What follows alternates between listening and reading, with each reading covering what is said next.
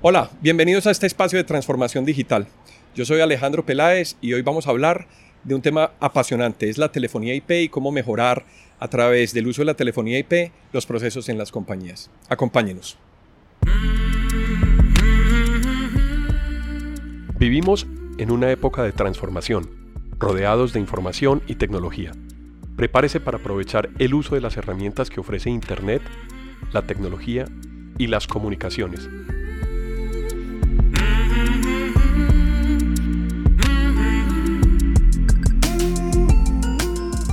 Conózcalas y aprenda cómo usarlas mejor. Bienvenidos.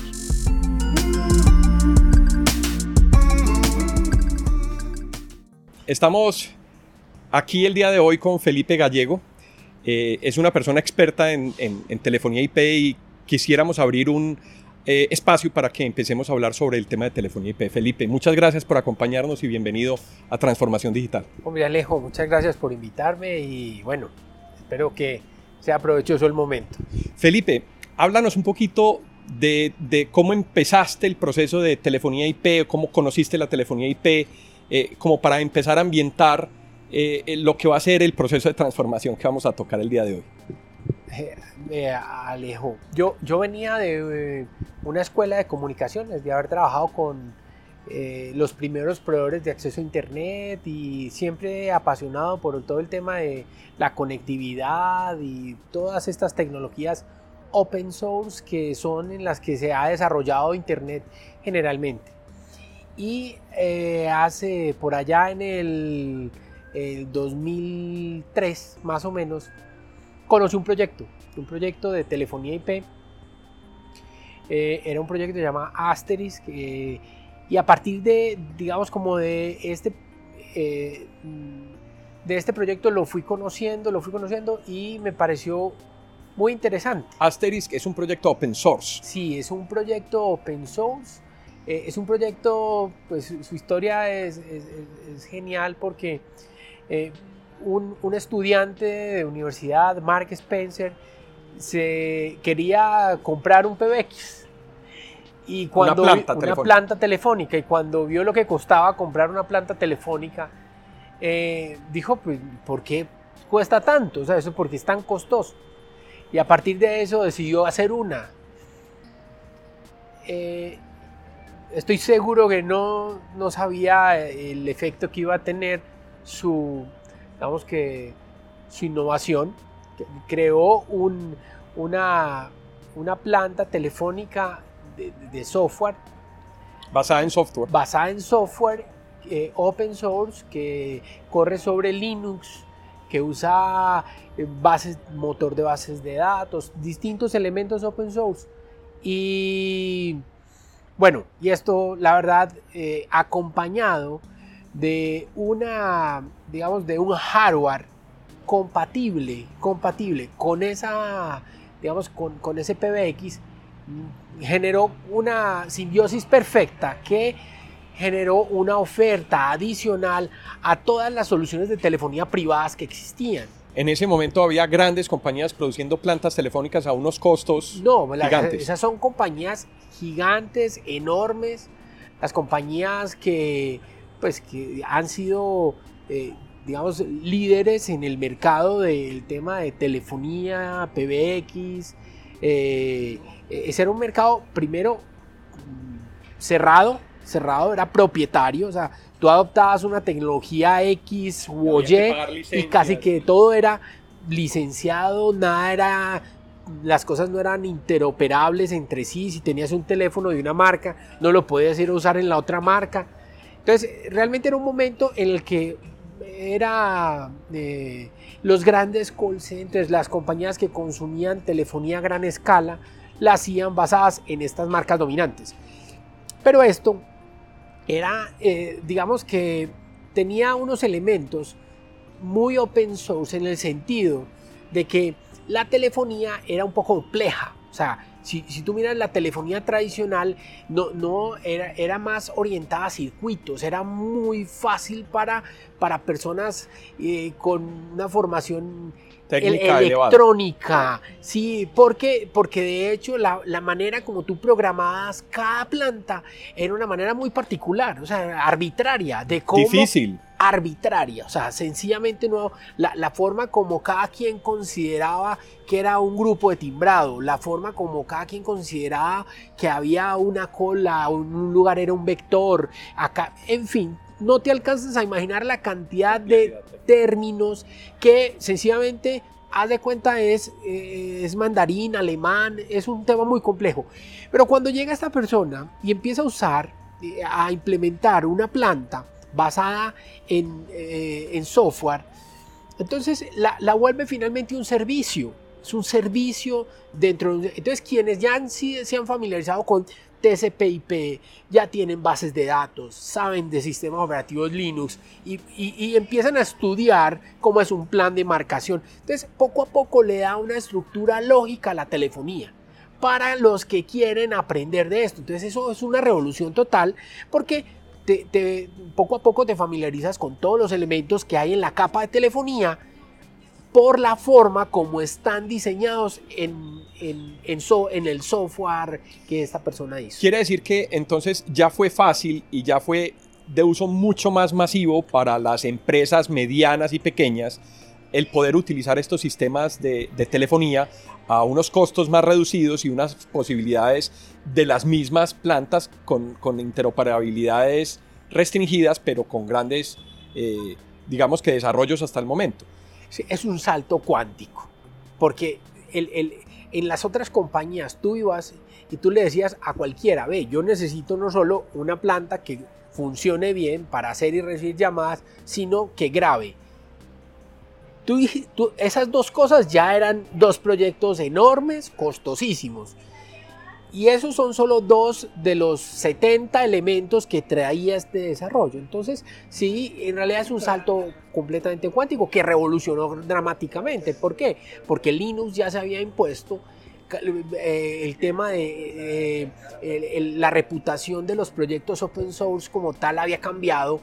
Android lo asume Google, de alguna manera la industria ya acepta open source. Open source no es sinónimo de universidad, academia. esa reputación fue cambiando. Cambió. Entonces llega en un momento donde hay una reputación total. Entonces, si Linux se tomó 20 años en ganarse una reputación y que aceptara y que la industria lo viera como es, es un sistema operativo con todo el potencial que tienen los demás, esta lo hizo muy rápido, o sea, lo hizo muy rápido y yo creo que fue subestimado, pero, pero, pero en la medida en que fue adoptado tan rápido y los resultados que obtenía la industria, digamos que a diferencia del sistema operativo de los servidores, esto va directamente relacionado con los resultados de los negocios. Porque lo que pasa con la telefonía en las organizaciones tiene que ver directamente con, los negocios. Entonces, cuando alguien dice, no, no, a mí no me importa qué hagas desde que mi negocio mejore. Pero ahí, ahí estás empezando a introducir un tema, yo quisiera que, que me cerraras el punto anterior. Eh, ¿Cuándo llega a permear esta, esta tecnología en Latinoamérica? Es decir, ¿cuándo se hace madura y el costo fue viable? Eh, ¿O qué hitos eh, ocurrieron en la historia de la telefonía para que ya en Colombia o en Latinoamérica se pudiera utilizar? Primero, hay una gran cantidad de compañías que, digamos que la necesidad de implementar estrategias de contact center y de call center en las empresas hacía, hacía necesario introducir nuevas tecnologías que lo permitieran. Frente a eso, las compañías solo tenían opciones o iban a los grandes call centers y contrataban puestos cosas que solo estaban como en capacidad el sector corporativo o el sector gobierno. Pero una compañía pequeña no tenía la posibilidad de ir a contratar 10 puestos y esperar que se den, tener sus procesos alineados con, con su tercero. Ellos necesitaban madurar su estrategia de call center al interior de la organización para poder adaptar las personas y los procesos de, la, de su negocio a esa nueva forma de comunicarse. O sea que fueron los call centers quienes también empezaron a madurar. Fueron un jalonador. Esa estrategia de call center en las compañías fue un jalonador mucho de estas técnicas, porque esto fue lo, esto hizo posible que muchas compañías medianas o pequeñas que ya veían que era necesario implementar una forma distinta de atender a sus clientes, que querían implementar un concepto pero no tenían la capacidad de hacerlo. Eso se empezó a multiplicar, eran demasiadas, porque si tú revisas, todas las compañías necesitan eso. O sea, e, e, ellas fueron las, las primeras que dijeron, conozco la estrategia del call center, no tengo la capacidad de ir a pagar un gran operador de call center, pero, pero, pero la quiero implementar acá. Ese reto de querer implementarla, cuando esto costaba una cuarta parte de lo que valía cualquier tecnología, inmediatamente empezaba a darle posibilidad de juego. Al principio era muy duro, porque las compañías siempre, siempre tienen una desconfianza fuerte a las cosas nuevas. Y segundo, el tema del costo. Siempre se cree que lo que cuesta más funciona mejor. Pero, pero bueno, e, e, e, no es más que un tiempo de, dar con compañías realmente eh, innovadoras, que tienen como la capacidad de arriesgarse en, en, madurar, porque también era un reto no solo para quienes queríamos implementar los servicios, sino quienes los querían adoptar. Esto necesitaba un crecimiento. Claro, de, los dos lados, del lado técnico y del lado de madurez de compañía, para que fueran adoptados. Eh, yo, yo, yo sumaría ahí que se venía dando en ese momento otro elemento disparador, porque finalmente cuando tú ves una organización una organización, eh, cada quien tiene un teléfono. Entonces, el teléfono es un hardware. Entonces, cuando tú llegas a una compañía de 100 personas, el proyecto lo que más cuesta son los 100 teléfonos. Es el, o sea, entonces cuando la industria también identificó que habían alternativas de desarrollar, de desarrollar hardware estándar, no propietario, eso, eso le dio una oportunidad gigante a, fabricantes. a, fabricantes. Entonces, esto le servía a todo el mundo. Habían fabricantes pudiendo crecer, primero. Segundo, eh, compañías prestadoras de servicios de telecomunicaciones nacer, nacer porque antes era un tema cerrado, propietario, monopolizado, nacer. Y segundo, nuevos negocios poder tener la capacidad de aspirar a proyectos de ese estilo. Entonces este tema se dieron esas, esas cosas y mira, un teléfono costaba antes perfectamente 500 dólares y hoy tú encuentras que un teléfono vale 50 dólares. Ah, dime en la industria cuando un carro costaba pues que ha bajado 10 veces de precio, 10 veces de precio. Eso sencillamente fue lo que generó una dinámica positiva ¿Qué hizo que se adoptaran todas estas tecnologías. Perfecto. ¿Cuándo, ¿cuándo podemos entonces empezar a hablar de, sobre el tema de que la telefonía empieza a apoyar los procesos de la compañía? Eh, eh, háblanos un poquito de ese tema. Sí, digamos que cuando, cuando introducimos este, digamos que ese framework como esa, esa plataforma, porque... Ese modelo. Ese, eh, sí, esa arquitectura, es un, porque finalmente la telefonía IP generalmente eh, eh, es más que solo telefonía por internet o telefonía por red. En realidad es la posibilidad de transmitir la voz por canales de datos, pero lo que es más poderoso es tener cerebros en, digamos, en, en la parte de los servidores que permitan eh, hacer muchas labores adyacentes a la telefonía, o sea, cosas que se deben hacer mientras se hacen o se reciben las llamadas. Es decir, hay una interrelación de los, de los, de los sistemas de información con la misma plataforma de telefonía. Correcto. Entonces mira que antes la telefonía era un proceso aislado. O sea, yo, yo estaba, una persona hacía o recibía una llamada hacía o recibía una llamada y paralelo a eso anotaba, escribía, hacía algo complementario, pero, pero no, no, podía juntar esos dos procesos. En el instante en el que yo ya, yo ya puedo conectar las llamadas con los procesos, en este caso, te puso algo muy Y los sistemas de información. Algo tan sencillo como, hombre, el solo hecho de que cada vez que me entre una llamada, yo tenga la posibilidad de haber consultado en mi sistema de información qué persona debe estar asociada a esa línea telefónica para hablar con ella.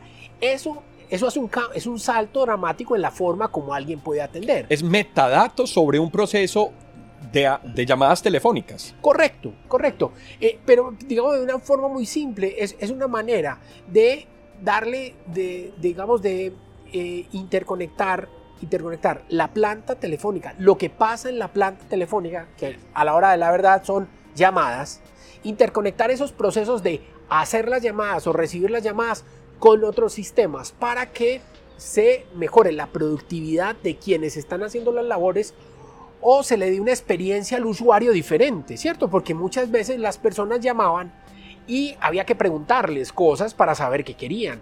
Pero hoy por hoy hay manera de eh, que las personas se autogestionen mientras van llegando de tal manera que eh, optimicemos el tiempo de quien lo va a atender y el tiempo de quien está llamando. Entonces, eh, cuando yo escribo o digito la cédula, me pueden identificar. Correcto. Y yo puedo, del lado del- de, de quien presta el servicio, saber Total. información y poder acceder rápidamente a la información. Ya hay una interrelación entonces con los sistemas de información. Entonces mira, por ejemplo, una compañía en donde alguien que está solicitando un servicio eh, no tiene crédito y ya está identificado.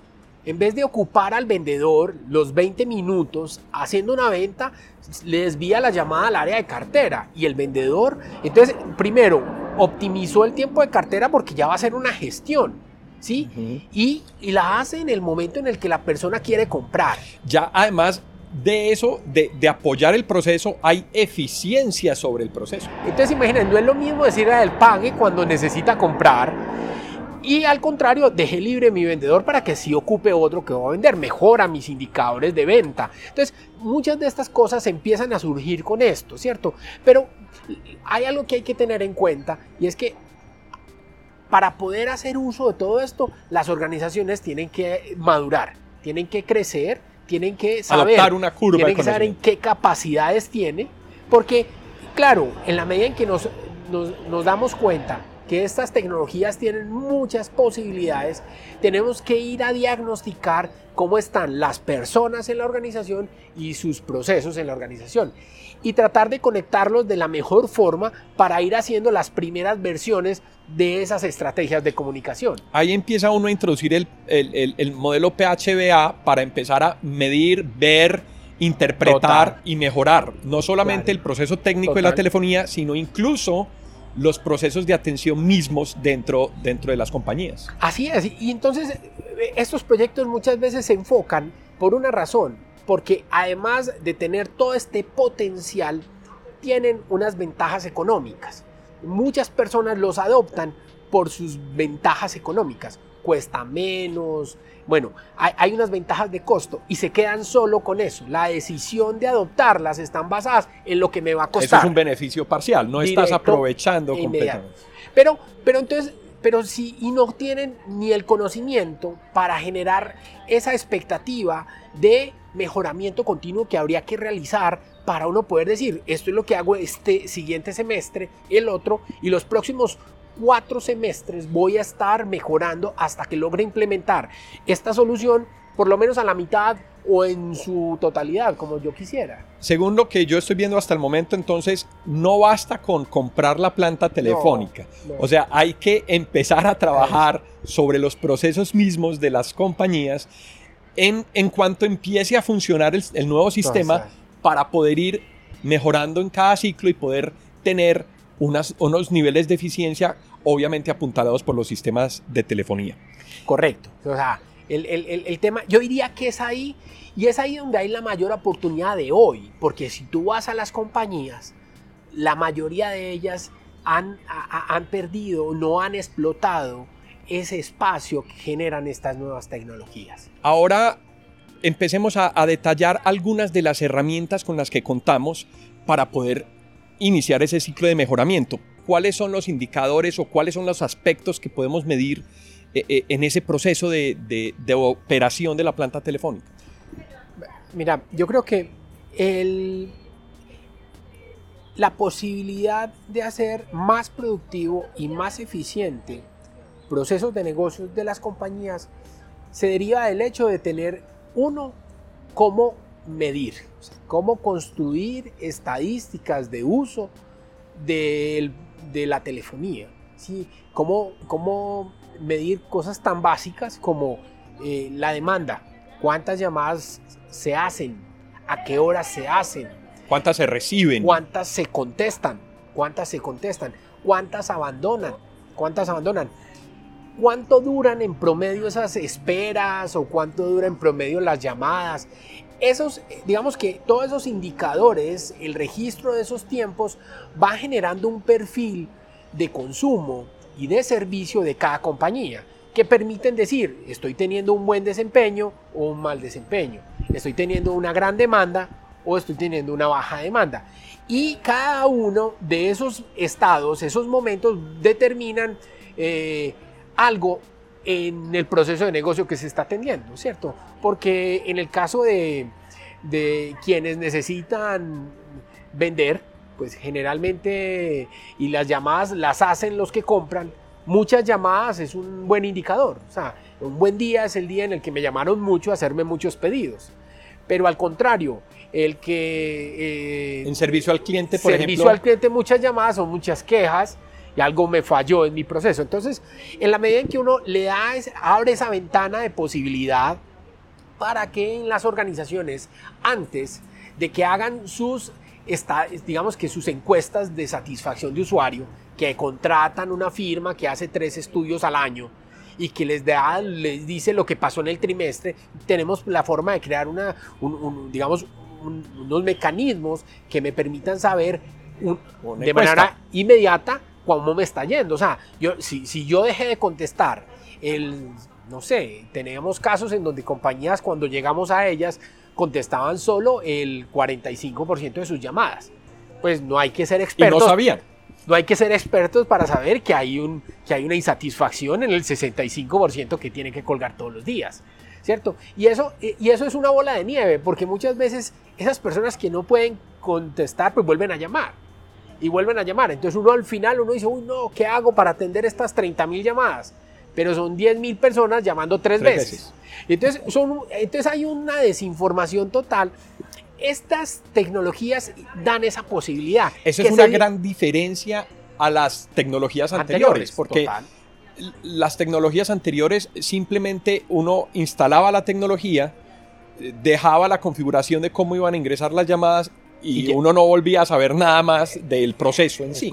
E, e, el hecho de que hoy la plataforma es una plataforma que no solo me dé la posibilidad de hablar como se hablaba antes, sino que me dé la posibilidad de registrar múltiples momentos de las llamadas para que yo construya estadísticas sobre las llamadas es lo que genera esa posibilidad. Y hay dos momentos muy importantes. Uno es el momento de cómo estoy cuando empiezo y qué tengo que hacer para mejorar, porque muchas o hasta dónde quiero mejorar. Es correcto, porque siguiente meta. Es, es, ¿Por qué?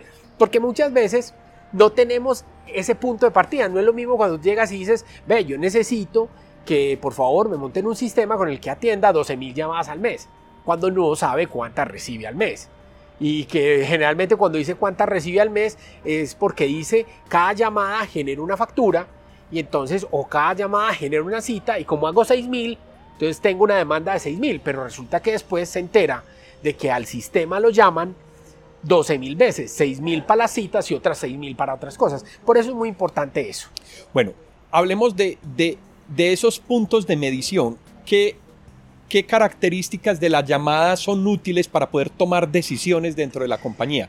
¿Cuáles son los más importantes? Pues yo, yo diría que los básicos y, son los de capacidad, porque finalmente es como cuando uno dice, yo voy a abrir un restaurante para 20 personas, pues debo tener 20 sillas para que se sienten las 20 personas. Entonces, eh, si yo tengo un, eh, digamos, un, un servicio en el que me están haciendo un número determinado de llamadas, debo tener un número determinado de líneas. Capacidad ahí y costos de operación. Total, para no poder decir, puedo soportar la demanda que actualmente tengo y además debo tenerla dimensionada 25% adicional. O sea, lo cual quiere decir que si a mí me entran eh, en picos 10 llamadas a la vez, pues debería tener 13 canales adicionales porque eh, tengo que ver cómo sorteo los momentos de pico. De hecho, tener 25 es el momento que me determina debo crecer. O sea, cuando, cuando ya veo que se me la pasa en mi 75%, es cuando debería pensar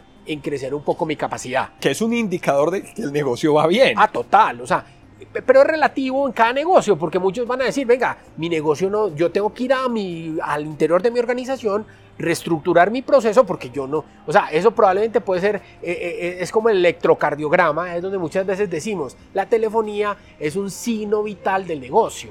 Entonces muchas veces va bien o va mal, pero, pero finalmente es un, es un indicador que yo tengo que conectar con mi proceso de negocio para tomar una decisión. Entonces, ese, uno las cantidades para dimensionar cuántas llamadas me hacen, para poder decir, tengo los canales suficientes para atender esas llamadas y segundo, las personas suficientes para contestar esas llamadas. Entonces me lleva a dimensionar el tema tecnológico y el tema humano, número uno. Número dos, ya tiene que ver con los niveles de servicio, o sea, yo realmente cuánto, eh, cuánto debe esperar ese tipo de persona mientras lo atiendo. Entonces ahí eh, los tiempos de espera son, son importantes. ¿cierto? El tiempo de espera me va a determinar qué también estoy atendiendo al flujo de las llamadas. Eh, sí, y hay unas buenas prácticas en distintas industrias, por decir, en el tema de pedidos de comida, la gente dice, hombre, 12 segundos es el máximo que yo debería tener. O sea, yo, yo debería contestar todas mis llamadas, por lo menos, el 85% de mis llamadas en 12 segundos, que son tres repiques. O sea, esos son indicadores que determinan, hombre, que estoy en una buena capacidad. ¿Por qué?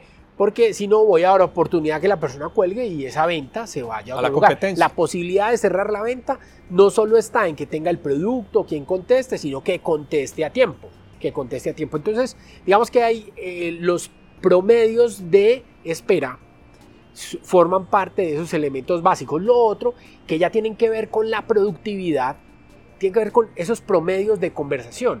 Porque si yo tengo un tema en donde eh, estoy prestando un servicio, en donde finalmente debo entregar una eh, asesoría de calidad eh, que se tarda 7 minutos, 8 minutos, pues no podría estar haciendo llamadas de 3 minutos.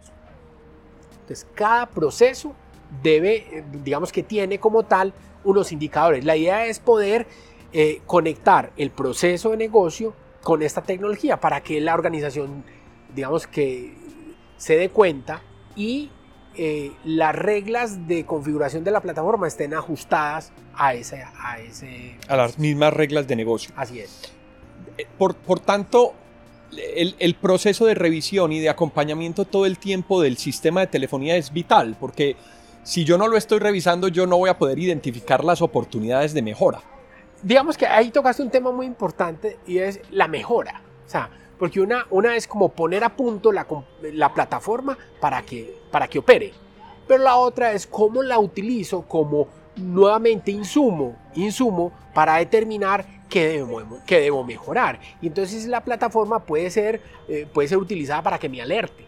O sea, yo puedo, yo puedo tener alertas de, de, picos. O sea, cuando, cuando en un Los lunes recibo demasiadas llamadas, por ejemplo. Cuando las llamadas sean muy largas cuando eh, pues te pongo una planta de, de, operarios, o sea, una planta de operarios donde hay unos teléfonos para, para ellos deberían estar trabajando. Una llamada de 40 minutos al teléfono, pues no, no, no representa productividad en la labor del operario. Entonces, ese tipo de cosas hay que tenerlas claras para que cuando eso suceda esté generando una alerta y quien supervise no tenga que analizar 80 llamadas diarias, sino que el sistema solo le mande la alerta, oye, una de 40 minutos. Y él, de manera, entonces, finalmente, eso sí hace que la tecnología trabaje al servicio de la organización y no al contrario, que pasa muchas veces, todo el mundo termina trabajando la tecnología y dice, sí, ahí está, pero, pero es que me demoro, lo analizo una vez al año, dos veces al año, es la idea,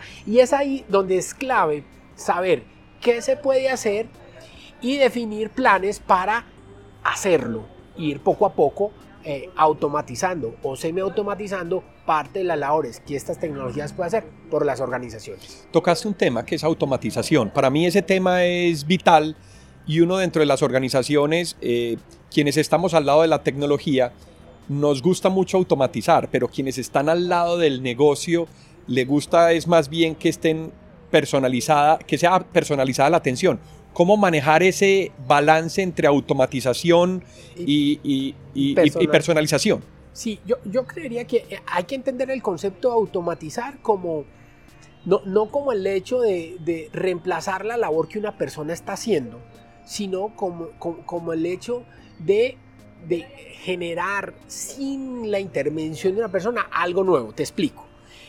Las, las, plataformas de telefonía eran para hacer y recibir llamadas. Nadie tiene la función de analizar cuáles son las llamadas más largas por aspectos de productividad. Entonces, cuando, cuando uno trae una tecnología que permite hacer eso, eso es nuevo. En la compañía nadie hacía eso. O sea, nadie tenía la función de ir a revisarlo. un área de calidad, pero, pero de cara al negocio. Es, correcto. Pero, pero, entonces cuando uno dice, no, yo voy a automatizar indicadores que facilitan la labor de auditoría. Para que le llegue un correo a la persona que hace la labor de auditoría. Entonces ahí yo hice que el sistema generara una rutina y complementara lo que quien en auditoría hace. Cuando esta persona le llega la alerta, eh, ya le di el foco de hacia dónde debe auditar. Es una manera como de ir generando simplemente cosas que a veces pueden ser, tienen que estar bien parametrizadas de cara al negocio para que no hagan un falso positivo de que esté diciendo cosas que no son alerta. Pero, pero esa es la labor que, que yo te digo que es la madurez que debe adquirir la organización y la plataforma para que como tal sí entregue valor, agregue valor a lo que la compañía tiene. Entonces, el tema de automatización tiene uno, esos elementos. Ahora, lo otro es que estas tecnologías generan nuevas oportunidades de negocio. ¿Por qué? Porque si bien hay, hay, hay paradigmas frente al tema de, que, de, interactuar contra una página web, contra un robot o contra un IBR, hay para, pero lo cierto es que el mercado ha crecido y hay un porcentaje de clientes que están dispuestos a hacerlo. Entonces, esta es una forma de decir, bueno, sí, habrá quienes no, pero, pero, pero cada quien sabrá qué puede o no automatizar, porque te pongo el caso, hay industrias que han crecido dramáticamente en el mundo. O sea, la industria de la cobranza es un tema que ha crecido dramáticamente. O sea, la industria, si observas todas estas labores de, de, de ventas, sí, todas las áreas de telemercadeo han crecido dramáticamente. Y, en el fondo, si, si, tratas de identificar cómo ha sido el crecimiento, se deriva de haber automatizado o semiautomatizado parte de su proceso utilizando algunas de estas tecnologías. Entonces, finalmente, lo que, la tarea nuestra es mostrarle a las compañías que es posible ya quienes conocen su negocio y sus clientes los que determinan qué estrategia se implementa. Si puede usar o no. Ah, tocaste un tema de, la de, los multicanales, es decir, tenemos en este momento canales de comunicación como correo electrónico, sitios de web, redes sociales. ¿Cómo ves la relevancia o la importancia o el balance entre esos canales y la telefonía? ¿Cuándo usar uno y cuándo usar otro? Pues mira, muchas, eh, eso lo va determinando la demanda, porque yo he visto que muchas industrias no logran controlarlo en el sentido de que empiezan tantos clientes a demandarlos por un canal que tienen que adoptarlo, ¿cierto? O sea, ese es un tema, ese es un tema que es... De, madurez del mercado. De madurez, sí, porque entonces hay quienes dicen, hombre, yo tengo un call center, vendo productos de belleza, pero resulta que su estrategia digital es tan, digamos, tan buena, es tan buena, y eh, que generó una gran demanda vía algún canal de redes sociales. Entonces termina, termina generando, eh, digamos, como una demanda especial por ese canal. Felipe, este es un tema supremamente interesante. Yo creo que nos da pie para hablar en otro momento y abrir la discusión. Yo estoy seguro que te vamos a invitar de nuevo a, Transformación Digital para que vuelvas a hablarnos y ampliarnos la extensión. Quiero agradecerte, muchas gracias por estar con nosotros y hasta una próxima oportunidad. Alejandro, muchas gracias por la invitación y bueno, acá estaremos cuando, cuando nos inviten nuevamente. Gracias. Muchas gracias. Eh, Felipe Gallego y yo soy Alejandro Peláez. Nos vemos en otro momento de transformación digital. Hasta pronto.